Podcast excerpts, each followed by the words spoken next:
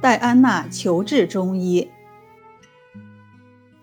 一九九六年的一天，一位穿着普通、戴深色墨镜的英国女士驾车来到伦敦市甘顿大道一百零一号。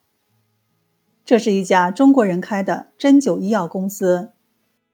见到老板梅万芳后，她说：“我想在你们这里看病，听说针灸。”对神经衰弱很见效，只是请你替我保密。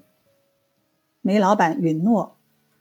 此后，该女士一直很认真地和医生配合针灸，治疗一段时间后，她觉得确实见效，精神松弛，面色红润，入睡安宁。为此，她特意买了一本英文版的中医知识书以备学习。